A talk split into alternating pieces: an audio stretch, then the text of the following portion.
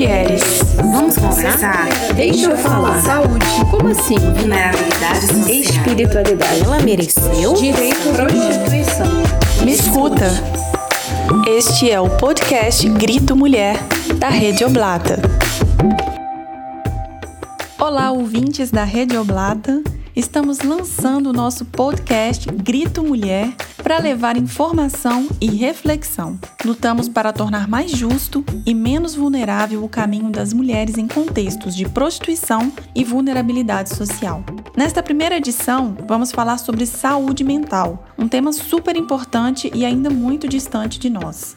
Vamos conversar com a psicóloga Isabel Brandão, que atende na Rede Oblata em Belo Horizonte, a unidade Diálogos pela Liberdade. Bem-vinda, Isabel! Hoje vamos falar de um tema muito amplo e tentar fazer um recorte com alguns pontos relacionados ao atendimento à mulher. Mas para começar, afinal, conta pra gente o que, que é saúde mental.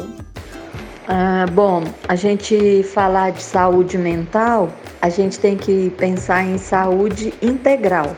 É, na nossa sociedade, vamos dizer assim, ocidental, a gente tem esse pensamento cartesiano de separar né, o corpo, a mente e até o espírito. Mas a gente aprende que outras linhas de pensamento entendem o ser humano numa integralidade. Então a gente tem que falar numa saúde integral e ela vai estar associada a fatores constitucionais, físicos, emocionais, ambientais. Nesses ambientais a gente inclui a questão socioeconômica, que a gente pode, por exemplo, ver agora no Brasil com essa crise, inclusive aqui no nosso espaço de trabalho.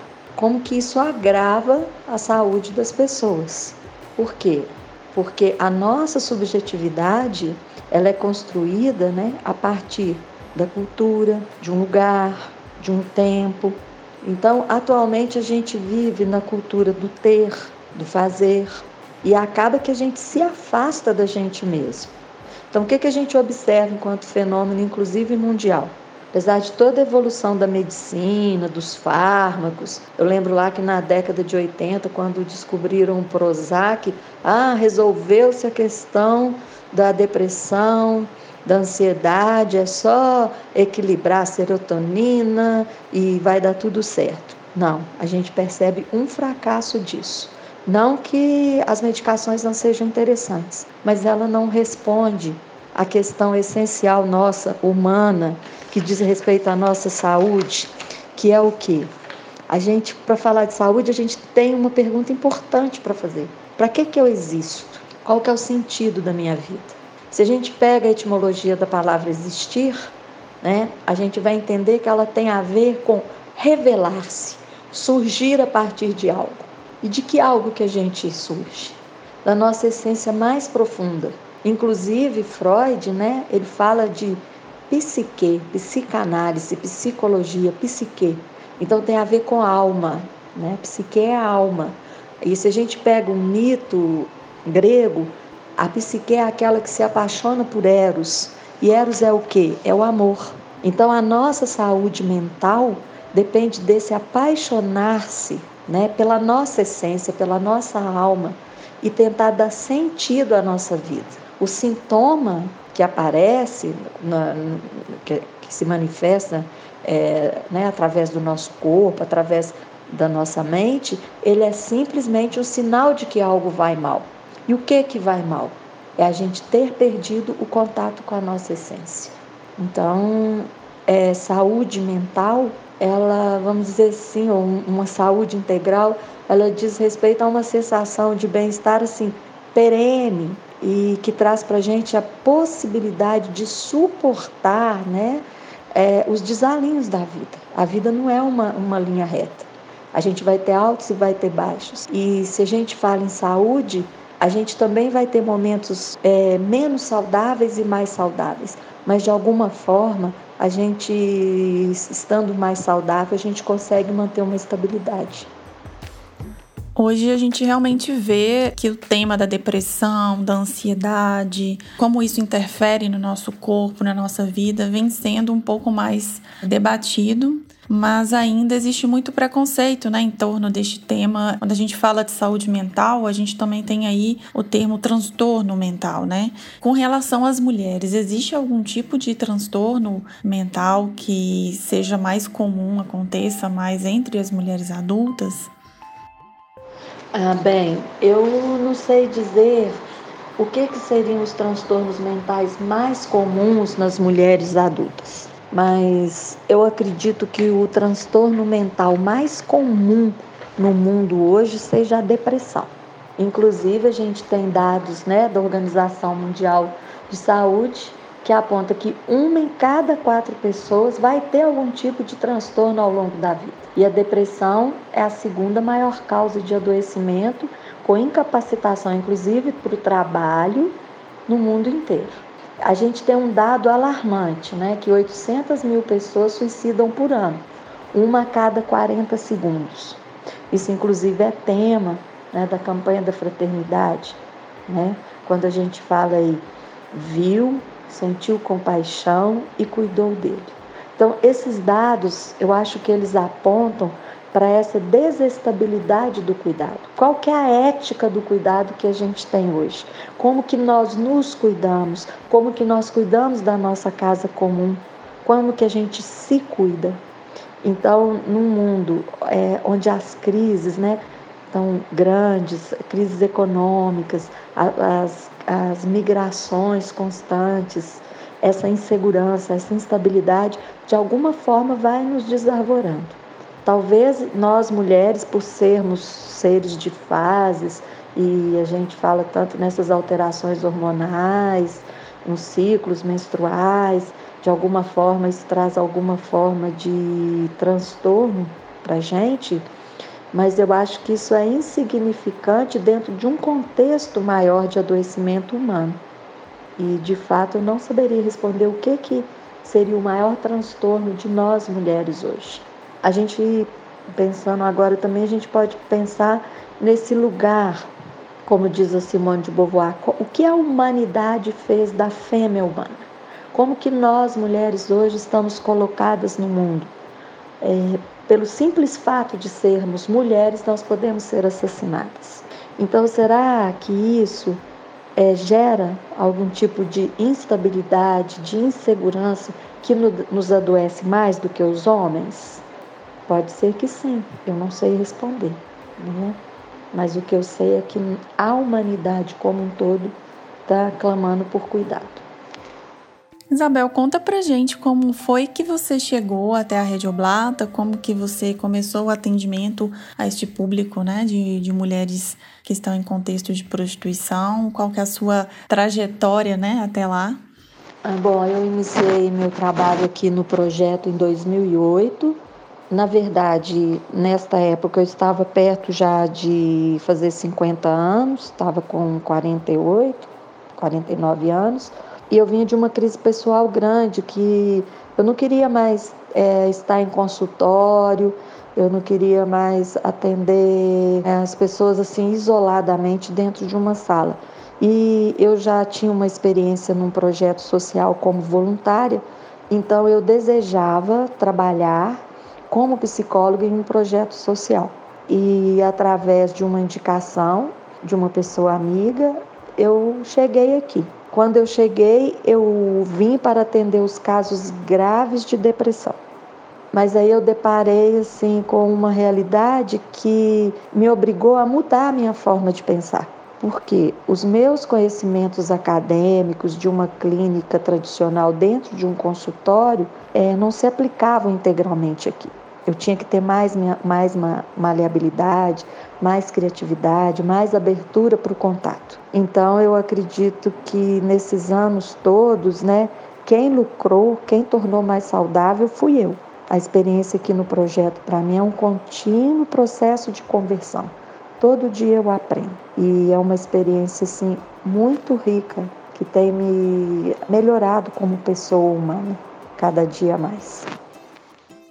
Na sua experiência atendendo as mulheres que vão até a sede da rede para atendimento psicológico, você considera que os transtornos mentais se somatizam de forma diferente nas mulheres que exercem a prostituição? Olha, eu não sei se os transtornos mentais se manifestam diferente nas mulheres que exercem a prostituição. Eu acho que a dor humana é a mesma em qualquer lugar do mundo, entre homens, mulheres, crianças, jovens. Mas o que eu tenho certeza é que a prostituição, o espaço da prostituição, é um espaço que favorece o adoecimento, ao transtorno mental. Por quê? Imagina, é um, um trabalho né, onde você não tem reconhecimento, onde você está numa exposição contínua da sua intimidade, do seu ser. Tanto que as mulheres, né, elas adotam é, pseudônimos para criar um personagem para proteger um pouco a essência daquela pessoa. E no âmbito do atendimento, quando eu estou aqui na salinha de atendimento com as mulheres, eu sempre peço permissão para chamá-las pelo nome delas. O personagem fica lá. Em algum momento a gente pode falar desse personagem que trabalha ou que exerce a prostituição, mas aqui a gente trata da pessoa. Então, eu acho que a prostituição, ela retira a pessoa da essência dela. E eu acho que é um espaço assim de muita pressão social, muita pressão econômica, né, onde os preços das diárias são infinitamente superiores ao preço do programa, do serviço prestado. Aqui em Belo Horizonte, a gente tem uma especificidade muito grande, que são os hotéis, onde as mulheres pagam o preço de locação por um quarto, né? E ali pago esse valor, o restante do dinheiro que elas arrecadarem é delas. Então traz uma falsa impressão de liberdade. E às vezes é muito difícil elas perceberem que, ah, eu não estou ganhando dinheiro, eu não estou ganhando dinheiro.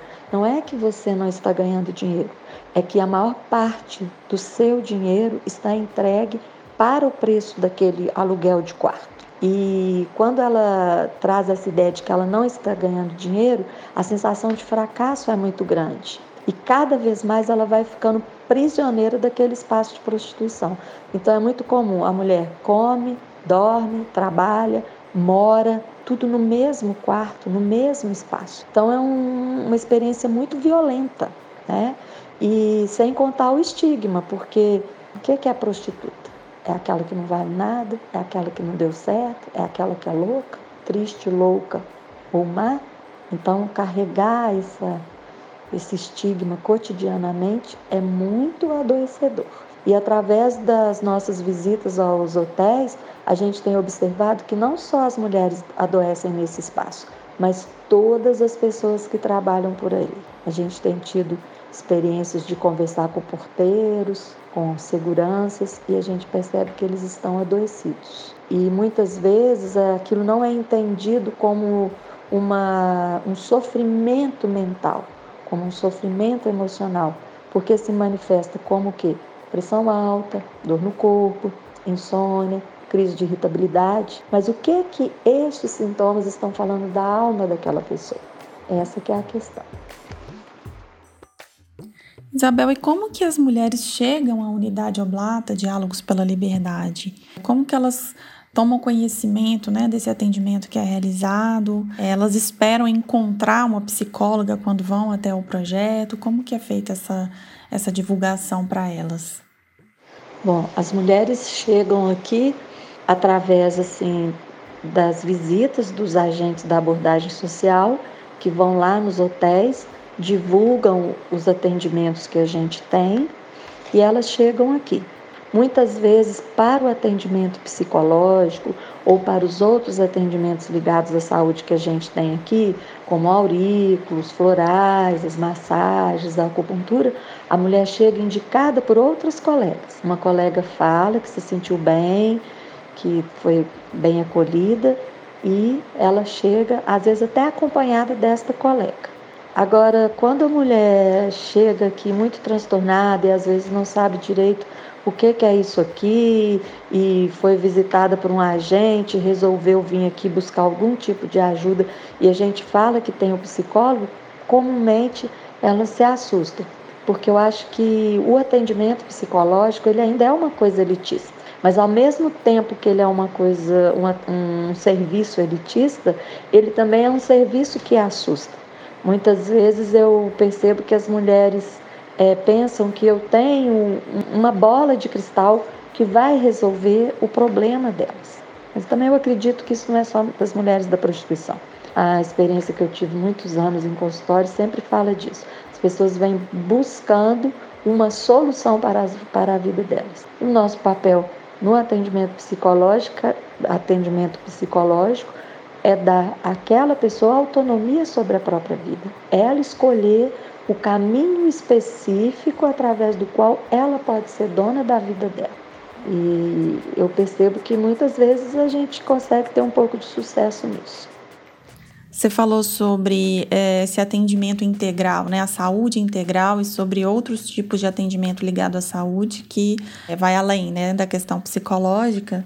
É, você podia contar para gente um pouquinho sobre o projeto MQV, Melhorando a Qualidade de Vida?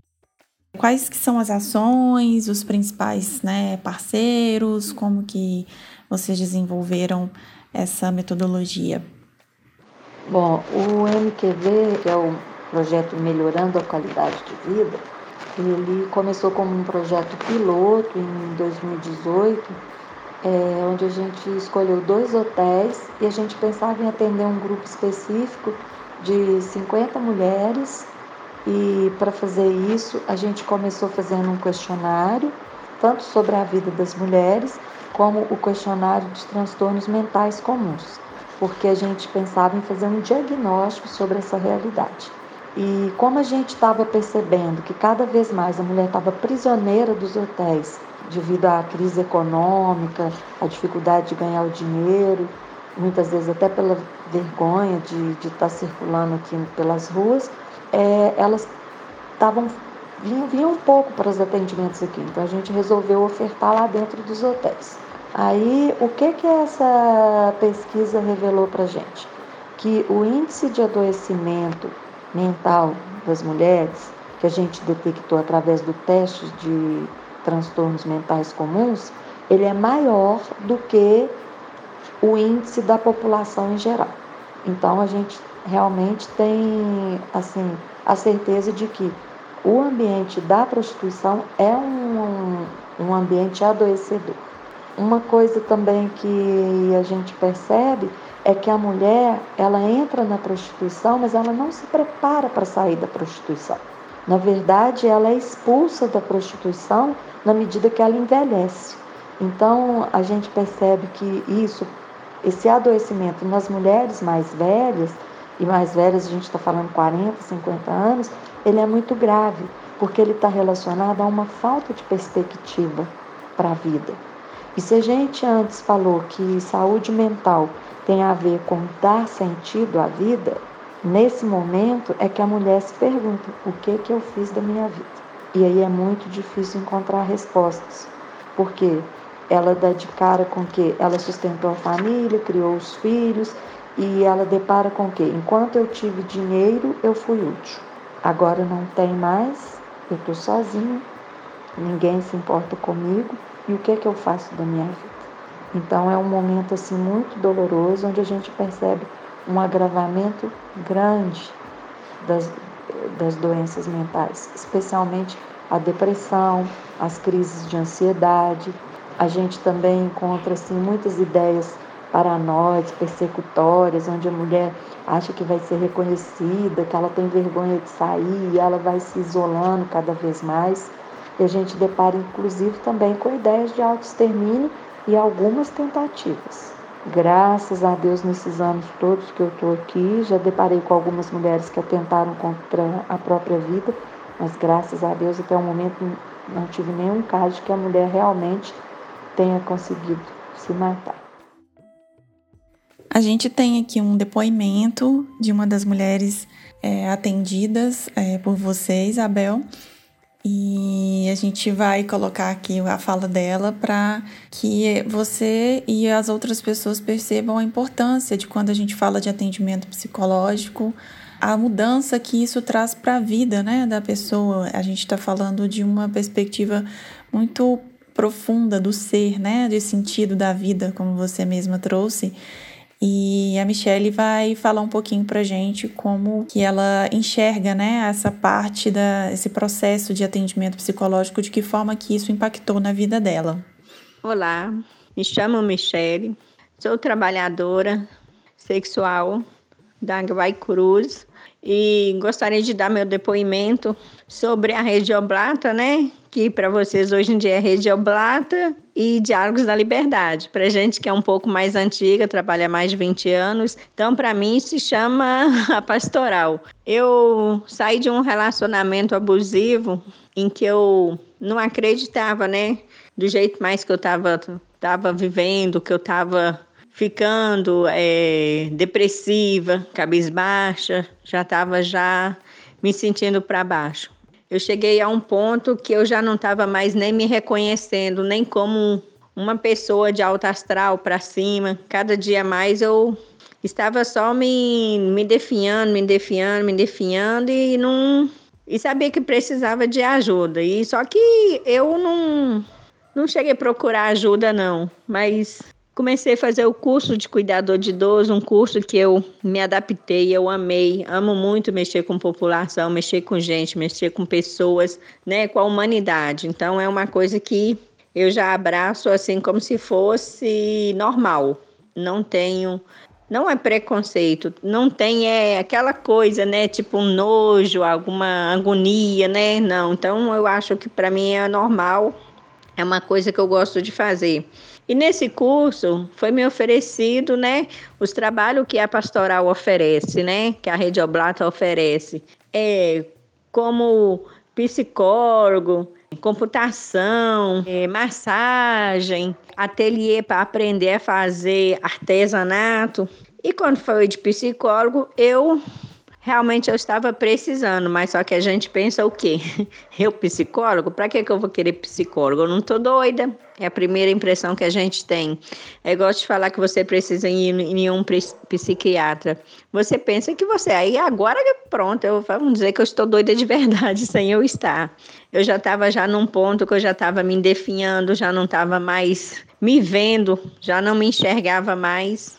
Então, assim, tudo que eu não conseguia fazer mais as coisas, eu já não me sentia mais bem. E dentro desse curso que eu encontrei na pastoral, que hoje eu agradeço de montão, foi a psicologia. Eu já estava num ponto que depressão já era pouco, né? Porque você sai de um relacionamento abusivo, de tratamento, não que seja de físico, abusivo somente de físico, abusivo de tratamento, de palavras, que também é um relacionamento que acaba te deixando para baixo porque você não espera às vezes ver aquilo que você está vendo, você não tem a capacidade de sair daquilo ali. Você acha que isso ali vai passar hoje, vai passar amanhã, vai passar. Quando você vai vendo, você vai ver que o seu negócio só está piorando. Então, como eu saí desse relacionamento abusivo, eu já estava já num estado que eu não conseguia mais enxergar nada, não conseguia é, ter ânimo, levantar a cabeça. Na frente de todo mundo eu estava mostrando uma pessoa, mas sozinha eu já era outra pessoa que eu já não me reconhecia mais. E nesse trabalho de psicologia, hoje em dia eu falo de verdade, mas de verdade mesmo. Agradeço muito, muito, muito a pastoral. Ela me levantou Antes era 70%. Agora eu já falo com toda a minha certeza que ela me levantou 80%. Eu agradeço muito, muito, muito, muito a Rede Oblata, né, que eu conheço como a pastoral, por ter me dado essa oportunidade, porque se eles não me oferecessem esse trabalho de psicólogo, eu não saberia como eu estaria hoje, porque a depressão já tinha me atingido e as pessoas não estavam vendo, né? Não enxergava, porque aparentemente eu mostro uma pessoa tão alta astral para cima, com tudo e com todos, mas por dentro só eu mesmo sabia, porque eu já não, não me conhecia. Hoje em dia, graças a Deus, eu já sou uma pessoa bem diferente, completamente diferente. Já vejo, né, que aquela ajuda me ajudou foi muito E hoje em dia as coisas para mim, graças a Deus, eu vejo que você levantado, né, o alto astral, as coisas também fluem para você. Você já começa já se alegrar, já ter motivação para poder levantar e dar a volta por cima. E terminei meu curso, né? Eu fiz meu curso, fiz meu estágio, graças a Deus, terminei tudo direitinho. Eu não acreditava que ali, né, a gente ia fazer um curso, né, de capacitação de verdade, um curso que ia me colocar no mercado de trabalho. Ainda não estou trabalhando, mas eu faço uns bicos, né, de cuidador, como muitas pessoas já viu eu falando que eu estava fazendo curso, então algumas já me ofereceram alguns bicos por aí, mas nada que é fixo, mas é mais para ajudar mesmo na é, no dia a dia dos idosos ou em hospitais. Aí eu estou aqui para agradecer mesmo. E se você precisar de uma ajuda, se você achar que você não precisa também, que isso é besteira, isso é bobagem, é a fase que você começa a se definhar. É a fase que daí a pouco você não vai mais conseguir nem sair do lugar. Você não vai mais conseguir além do é, enxergar além do horizonte. Então eu falo mesmo que Hoje em dia, muitas mulheres vivem isso, relacionamento abusivo, ou família, ou parentes, ou amigo, ou esposo, ou esposa, né? Quem é, se entender. Aí, achar que não precisa, não caia nessa não, porque quando você acorda e você vê que você realmente precisa de um trabalho, é a fase que você está pior. E dependendo do, do, do seu estágio que você tiver, do estado que você tiver, você não vai mais querer é, acompanhamento ou às vezes também não vai encontrar. Mas graças a Deus existe né, a rede pastoral aí para nos ajudar. E se você conhecer alguém que precisa né, de um atendimento, leva ela, chama ela para conversar na pastoral, porque lá ela vai ser muito bem atendida, maravilhosamente bem atendida. Obrigada. Bom, primeiro eu gostaria de agradecer a todas as mulheres que passam pelas nossas vidas, compartilhando, dividindo conosco a vida delas, é, com tanto carinho, com tanta consideração pela gente. E isso é muito gratificante, nos anima a trabalhar, a continuar na nossa missão. E eu considero que o principal objetivo da nossa missão é ajudar a mulher a refletir sobre sua história, seu lugar no mundo, problematizar as relações humanas, né, especialmente pelo viés de gênero, pela violação de direitos. Então, o curso de cuidador de idosos, ele tem sido uma estratégia assim muito eficaz porque ele não pretende só qualificar a mulher para um mercado de trabalho. Ele pretende fazer com que ela possa refletir sobre todas as questões é, da vida mesmo, né? Questões de gênero, situação de violência, não só nos relacionamentos familiares, afetivos, mas nas, nas relações institucionais, as negligências do poder público quanto à garantia de direitos fundamentais. E é muito emocionante quando uma, a gente assistiu uma pessoa aprender a ler e interpretar o mundo em que ela vive e se despertar para o desejo de se cuidar. Quando uma mulher descobre que ela não é a atividade que ela exerce, descortina assim um mundo de coisas. Que a gente tem visto é que ela cria coragem, ela desperta a autoestima dela, ela se sente valorizada e abre um mundo de oportunidades para essa pessoa. Muito mais do que estar no mercado de trabalho. Eu acho importante também a gente salientar que não só as mulheres que exercem a prostituição sofrem violência. Né? A gente está vendo aí os dados é, na, na, mídia, a questão do feminicídio, como isso tem aumentado, né? E como isso bate em cheio na vida de nós mulheres. É, o grave disso é que certas atitudes violentas elas ficam tão naturalizadas que as pessoas nem percebem que estão sendo agredidas. E a violência sofrida, a gente sabe que ela é fonte assim de muita humilhação, de muito constrangimento. Muitas vezes a pessoa tem muita reserva em partilhar isso, principalmente quando isso está, ah, está ocorrendo dentro dos relacionamentos afetivos. Afinal de contas, quando a pessoa coloca junta a vida dela com outra pessoa, né, com um companheiro, ela está sonhando com uma família, ela está tentando construir muitos sonhos e de repente aquilo desemboca numa violência, então é bastante atordoador mesmo. E muitas vezes esse sofrimento emocional que começa a atingir a pessoa, né, é confundido com fraqueza, com loucura. E isso aí é outro motivo de preconceito e discriminação. E a pessoa se sente constrangida a procurar ajuda. Quando a pessoa rompe esse medo de enfrentar a dor, de se olhar de frente no espelho, é um momento assim de muita coragem. E o depoimento da Michelle, né, nos fala como é bom isso, como a gente pode colher frutos quando a gente enfrenta o problema de frente. Tanto que além de ter rompido um relacionamento abusivo, ela é hoje uma ativista. Ela participa de um coletivo de mulheres e que tem, principalmente nesse momento aí de pandemia, de coronavírus, feito um trabalho muito bonito. Ela hoje ajuda outras mulheres, tem corrido atrás de cesta básica, de moradia, de palavras de conforto.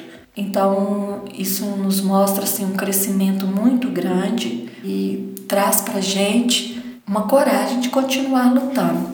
Confirma para gente que o nosso trabalho vale a pena.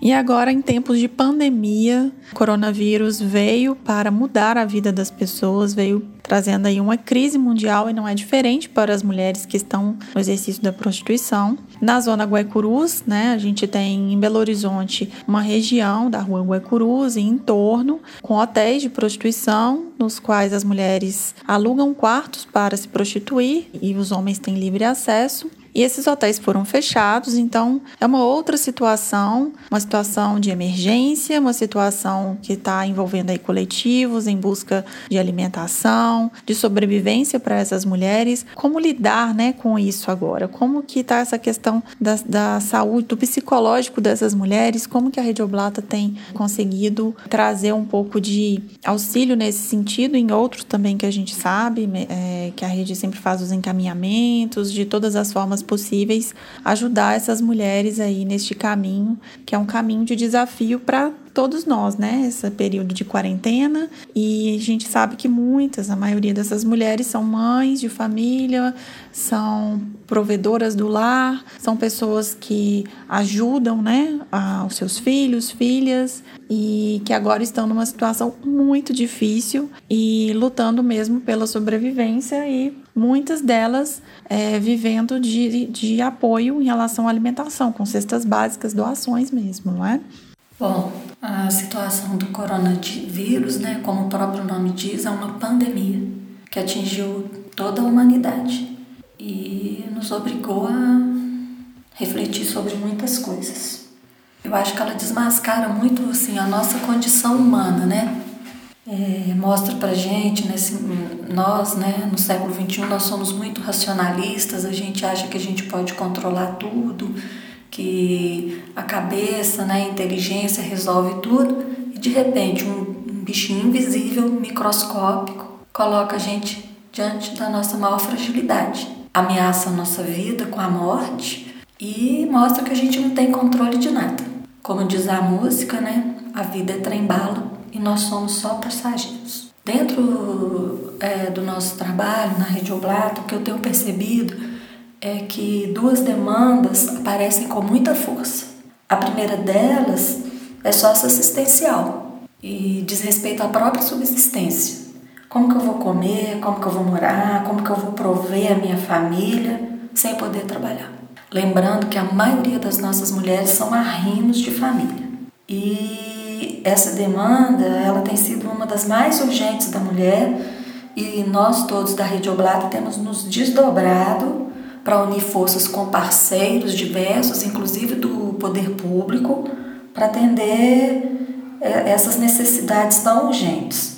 Então, aqui em Belo Horizonte, por exemplo, é, a gente teve que correr atrás de passagens para as mulheres voltarem para os seus lugares de origem, porque aqui a gente tem mulheres do Brasil inteiro, é, buscar abrigos, é, porque muitas mulheres moram dentro dos hotéis e com o fechamento dos hotéis elas ficaram sem ter para onde ir. E depois a questão da alimentação, né, de materiais de higiene. Então a gente conseguiu, com articulações diversas, trazer esse tipo de benefício para as mulheres. Inclusive fraldas, materiais assim de primeira necessidade para as mulheres que são mães. E isso foi feito com muito esforço através de parcerias e isso está ocorrendo em toda a rede. E depois, quando o governo divulga né, o auxílio emergencial, a gente tem se desdobrado para ajudar as mulheres a acessar esse benefício. A gente percebe que as pessoas têm muita dificuldade, não só as nossas mulheres, mas todo cidadão brasileiro, né? Ele tem muita dificuldade com o acesso virtual a esse auxílio emergencial, seja por não saber usar as tecnologias virtuais, né, o próprio celular, a falta de documentos, as contas bancárias. Né? Então a gente tem que organizar isso tudo para que depois a mulher tenha acesso, possa acessar esse benefício. Então, na verdade, o que que a pandemia tem mostrado? A precariedade e a vulnerabilidade dos cidadãos brasileiros. Por quê? Porque nós somos um país desigual e os direitos fundamentais estão muito negligenciados. Sem contar que o próprio sistema de pagamento desse auxílio emergencial foi montado pelo governo, o próprio é, sistema de é, oferecer esse, esse benefício ao cidadão, ele traz muito, muitas dificuldades. A gente está vendo aí na mídia as filas, as confusões todas. Então não diz respeito só às nossas mulheres. Outra demanda que a gente tem visto muito, ela é de cunho existencial, porque o vírus ele mudou a nossa forma de estar no mundo, de nos relacionar, de viver, né? E a gente começa a se perguntar: opa, o que, é que eu estou fazendo no mundo? Qual que é meu lugar aqui? E coloca a gente assim num momento de extrema fragilidade, medo, incerteza, insegurança, inclusive quanto à nossa própria existência. A gente pode morrer. E aí, como que a gente pode lidar com isso tudo? Bom, eu acho que diante dessa situação, é, um certo nível de estresse, de ansiedade, de medo é normal. É um sinal fisiológico, né, de alerta que nos coloca em prontidão para nos cuidar. Agora, se esses sentimentos, né, e até assim desconforto físico, ansiedade, por exemplo, vai se manifestar com um coração disparado, a gente pode ter insônia, ou dormir muito, ou dormir pouco, comer muito, ou comer pouco, dores de cabeça. O, o psíquico se manifesta no físico também. Então, se isso começa a ter uma abrangência muito grande, a maior parte né, da, da nossa cabeça, do nosso corpo, de forma que paralise a gente, que impeça a gente de buscar estratégias para lidar com a situação, aí eu acho que é hora da gente acender o sinal amarelo ou vermelho e talvez buscar ajuda. Na Rede Oblata, a gente tem procurado muito estar presente na vida das mulheres. Como que a gente tem feito isso? De forma virtual, como o momento exige. Então a gente tem feito vídeos, tem feito posts e veio mandado para a mulher através do, do WhatsApp, temos ligado, temos marcado muita presença na vida das mulheres, atendimento psicológico virtual a gente tem feito também. Então a gente tem tentado cercar isso tudo.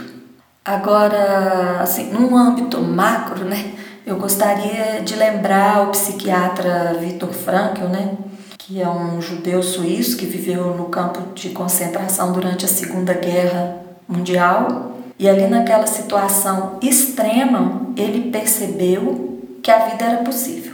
Primeira coisa que ele percebeu é: se a gente não pode mudar a situação, o sofrimento pelo qual a gente está passando, o que, que a gente pode mudar?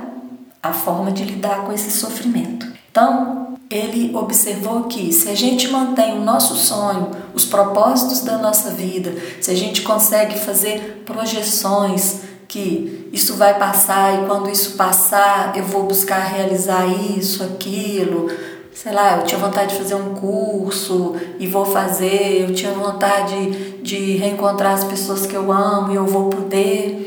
Então isso vai nos alimentando e ajudando a gente superar esse momento. Outra coisa, né, é a gente tentar manter a nossa rotina, mesmo que dentro de uma situação adversa. Então, a gente não ficar na cama até tarde, tentar fazer exercício físico, tirar o pijama, a gente evitar assistir, ficar ouvindo notícias pessimistas, destrutivas, comentários que acabam é, desestabilizando a gente. Outra coisa é a gente contactar com as pessoas que a gente ama. Lógico que virtualmente, né? Porque é o que o momento exige. E compartilhar os nossos sentimentos, não guardar essas coisas dentro da gente. A gente também pode ler bons livros, bons livros, ouvir boas músicas. Agora nós temos as lives aí de vários é, cantores, a gente tem teatro virtual, tem tanta coisa boa acontecendo que pode tirar a gente daquele lugar de estagnação. Outra coisa é a gente contactar com a nossa espiritualidade, a nossa fonte, a nossa essência é interna. Não precisa ser dentro de uma religião, da forma que a gente mais é, se sente bem. O próprio Viktor Frankl, quando ele chega no campo de concentração, era uma praxe, todas as pessoas tinham que ser despojadas de suas roupas. E numa pilha lá, você tirava a sua roupa e numa outra pilha você escolhia uma outra roupa que não era sua que era uma forma né, de despersonalizar a pessoa, de destruir a autoestima da pessoa. Então, no meio daquela pilha, o Vitor Franco relata que ele pegou um casaco lá, sabe-se de quem, e que quando ele enfiou a mão no bolso, ele percebeu que tinha um papelzinho dobrado lá, pequenininho. Ele esperou um momento que nenhum guarda estaria olhando, porque se ele fosse olhar aquilo na, na frente dos guardas, ele seria agredido. Então, quando ele pôde, ele teve uma oportunidade, ele abriu aquele papelzinho e olhou e estava escrito: Shema Israel Adonai Errou. O Senhor Deus é nosso único Deus. Então, em todo momento difícil que ele passava no campo de concentração, ele pegava aquele papelzinho, segurava forte na mão e pensava: Meu Deus é único e ele vai me prover. Então, eu acho que são coisas simples, mas que trazem conforto para gente. Uma outra dica boa é a meditação. Tem vários sites aí na internet, tá cheio de coisas que ensina a gente a meditar, que é a gente parar cinco minutinhos, focar na nossa respiração e conectar com a nossa essência. Isso ajuda muito. Agora, em casos mais graves, né, que a gente possa estar tá passando ou que a gente conhece alguém que está passando pelo por situações muito difíceis, aí a gente tem que buscar uma ajuda especializada. Nós, na Rede Oblata, a gente está fazendo os atendimentos virtuais e a gente pode fazer encaminhamentos no caso de necessidade. Outra, outra ajuda que a gente pode pedir é no Disque Saúde do Ministério da Saúde, com o número 136, que lá também tem orientações. E no CVV, que é o Centro de Valorização da Vida, que é o 188. Agora, é importante a gente alimentar a esperança dentro da gente. A gente ter claro que isso vai passar. Que inclusive a gente está vendo já em outros países que já está sendo uma feita, feita uma abertura, que a vida está voltando ao normal. E aliás, tem gente insistindo que a nossa vida não deve voltar mais a ser como antes, porque está vendo benefícios dessa forma de vida. A gente está descobrindo novas formas de estar no mundo e a gente espera que a gente saia disso fortalecido para um mundo melhor. E nesse tempo, né, nessa sua trajetória, nesse atendimento às mulheres que atuam na zona de prostituição Guaicurus, tem algum caso que te marcou mais que você possa compartilhar com a gente? Muitas coisas me marcaram nesses anos todos que eu estou aqui. Muitas. Principalmente porque a gente depara com a fragilidade humana de uma forma absoluta. Mas eu estou me lembrando agora de um caso que ele sempre me ocorre e que ele me fortalece muito, que foi um dia que eu saí aqui para almoçar aqui no entorno e na hora que eu estava voltando eu encontrei uma mulher na rua. E aí eu fui cumprimentar essa pessoa, conversei com ela na rua, dei um abraço nela. E ela falou: ah, daqui a pouco eu tô lá no projeto. E quando ela chegou aqui, ela falou: posso conversar com você? Pode. Aí ela me falou: olha, Isabel, de tudo que você já me escutou, de todos os atendimentos que você já me ofereceu, porque ela era minha cliente no acompanhamento psicológico, ela falou assim, de tudo que a gente, que você já me escutou, que você me ofereceu, o mais importante foi aquele abraço que você me deu na rua, porque eu pensei que você ia fingir que não me conhecia. Eu pensei que você ia virar a cara para mim. Então, é, isso me marcou muito, porque eu entendi que não adianta a gente ser um ótimo técnico, dominar muitas teorias, ter muitos saberes. A gente tem que é, evoluir como ser humano, como pessoa humana. Por isso que eu sempre falo aqui, né, para meus colegas, né, para a equipe aqui, qualquer um de nós é terapeuta e de fato nós somos terapeutas o tempo inteiro. Pode ser que o psicólogo tenha uma escuta diferenciada, mas isso não é o essencial.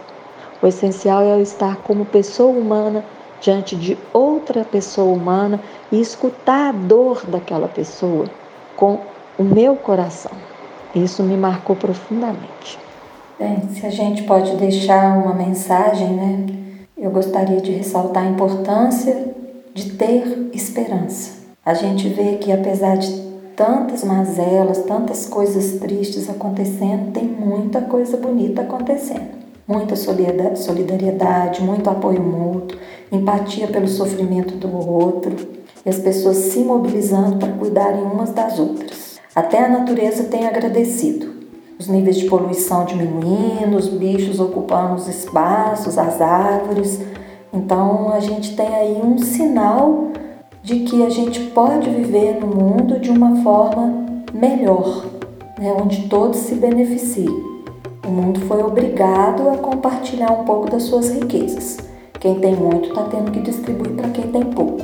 E isso é uma coisa muito bonita. O que a gente espera é que a gente saia disso tudo mais humano, que a gente tenha mais amor por nós mesmos e pelos outros. E a gente ter sempre claro: depois da tempestade vem sempre a calmaria. Vamos confiar que tudo vai passar. Esta foi a primeira edição do podcast Grito Mulher. Muito grata, Isabel, pela presença, por compartilhar conhecimento, trazer as suas experiências. Vamos abordar aqui muitos outros temas com outras pessoas convidadas para falar sobre a questão da prostituição, do estigma, violações de direitos, falar de invisibilidade e vulnerabilidade social trazer aí a questão da sororidade, da empatia, do enfrentamento à violência contra a mulher.